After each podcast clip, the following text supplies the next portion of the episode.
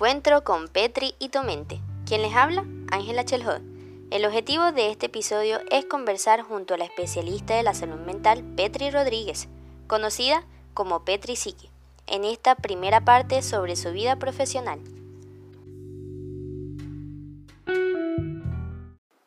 De esta manera es un gusto para mí darte la bienvenida. Bienvenida Petri. Gracias por acompañarnos. Petri, cuéntenos qué o cuáles motivos le inspiraron a estudiar psicología clínica, empresarial, deportiva, organizacional y pare de contar.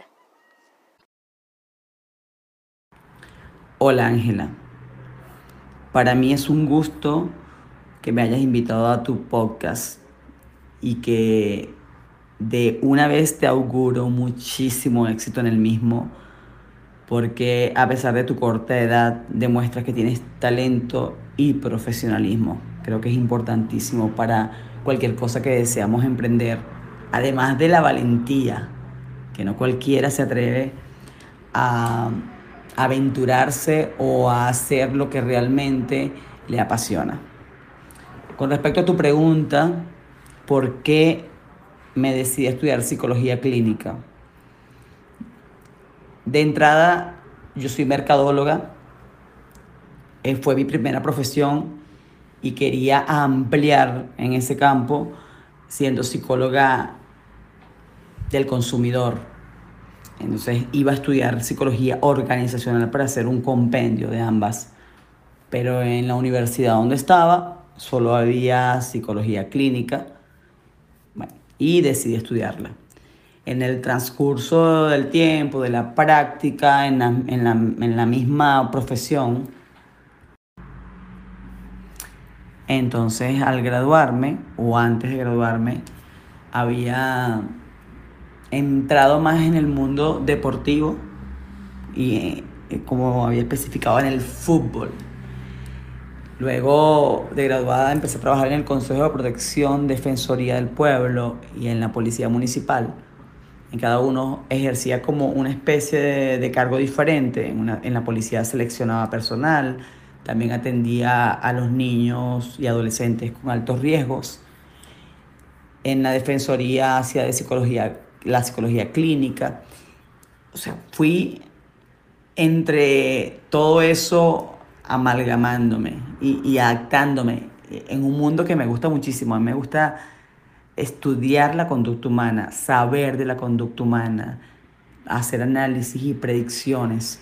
Predicciones, el análisis predictivo en psicología tiene que ver muchísimo con unas evaluaciones previas de cómo, de qué tanto se repite una conducta en determinado momento y se hace predicciones, no son las predicciones que, no es el predictivo, no son las predicciones de la, astrología, son, es el predictivo de lo que tiene que ver con conducta repetida o eventos repetidos de acuerdo a la conducta de la persona. Y me fui apasionando muchísimo, metiéndome en cuanto curso, seminario vía de psicología deportiva.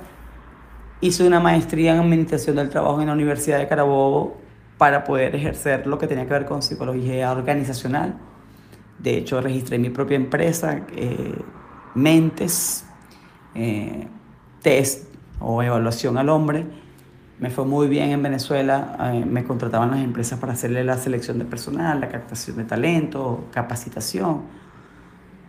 Y me fui, fui después dando seminarios en, diplomados. Me fui formando en el área organizacional y me gustaba muchísimo, muchísimo. Este, y, e igual iba a la par de la psicología clínica y también en la deportiva, las tres me parecen maravillosos.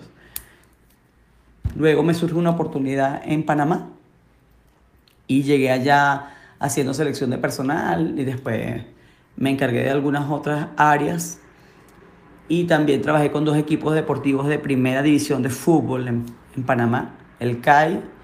En ese tiempo estaban en segunda y subieron a primera el CAI y el Plaza Amador, que me encantó la experiencia, fue maravillosa.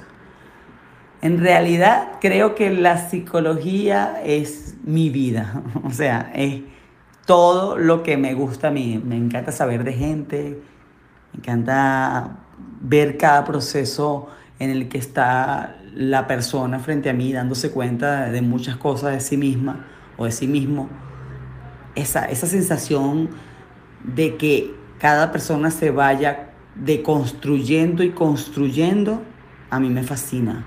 Me parece un fenómeno eh, asombroso. Yo no he perdido la capacidad de asombro. No la he perdido. Y bueno, me extendí. Cada vez que me hablan o me preguntan algo de psicología, eh, puedo hablarte miles de horas de lo mismo. Wow, Petri, qué espectacular el recorrido que has realizado. No, a mí me encanta que cómo usted expresa lo relacionado a la psicología. Y como dice su logo, solo sé de gente. de verdad que es espectacular. Petri, respecto a las, em, a las organizaciones deportivas, escuché una entrevista y también investigué sobre en páginas web sobre su recorrido y me pareció súper interesante también. ¿Cómo usted sabe las características o las personalidades de cada jugador?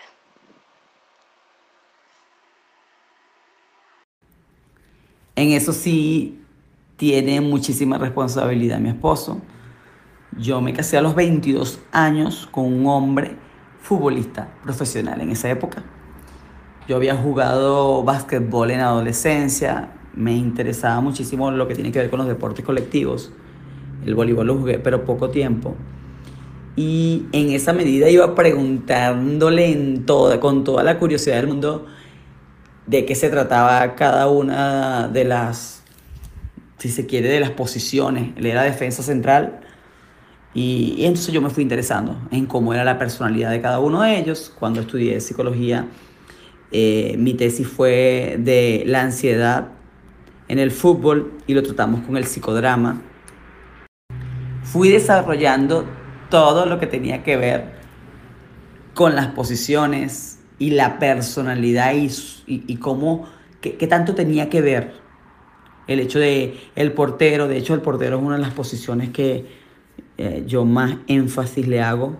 Me parece que es importante la psicología del portero el líder, el número uno, el que tiene la visión de todos en la cancha, el que puede mantener la calma, el que tiene que lidiar con que si gana, no gana él y que si pierde, pierde él, porque es, al que le hacen los goles, lidiar con lo que le dice, porque está tanto tiempo en un mismo lugar, tiene que lidiar más con lo que habla, lo que le grita el público.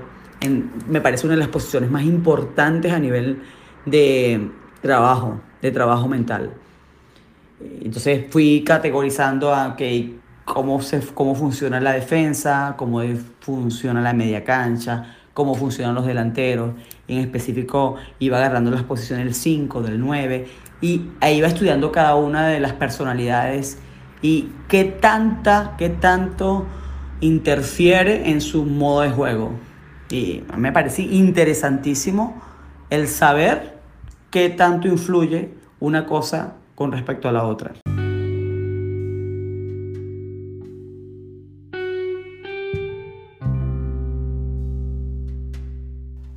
Damos por concluido esta primera parte del podcast con una frase que me llamó la atención y dice así, vivimos adelantando la película, todos sabemos que el final es la muerte, pero no vivimos. De Petri Rodríguez, psicóloga venezolana. Gracias por ser parte del podcast y si te cuento de manera angelical 2.0. Me pueden encontrar en Instagram como AngelasArt20 y en Twitter como ApisoArt10. Hasta luego.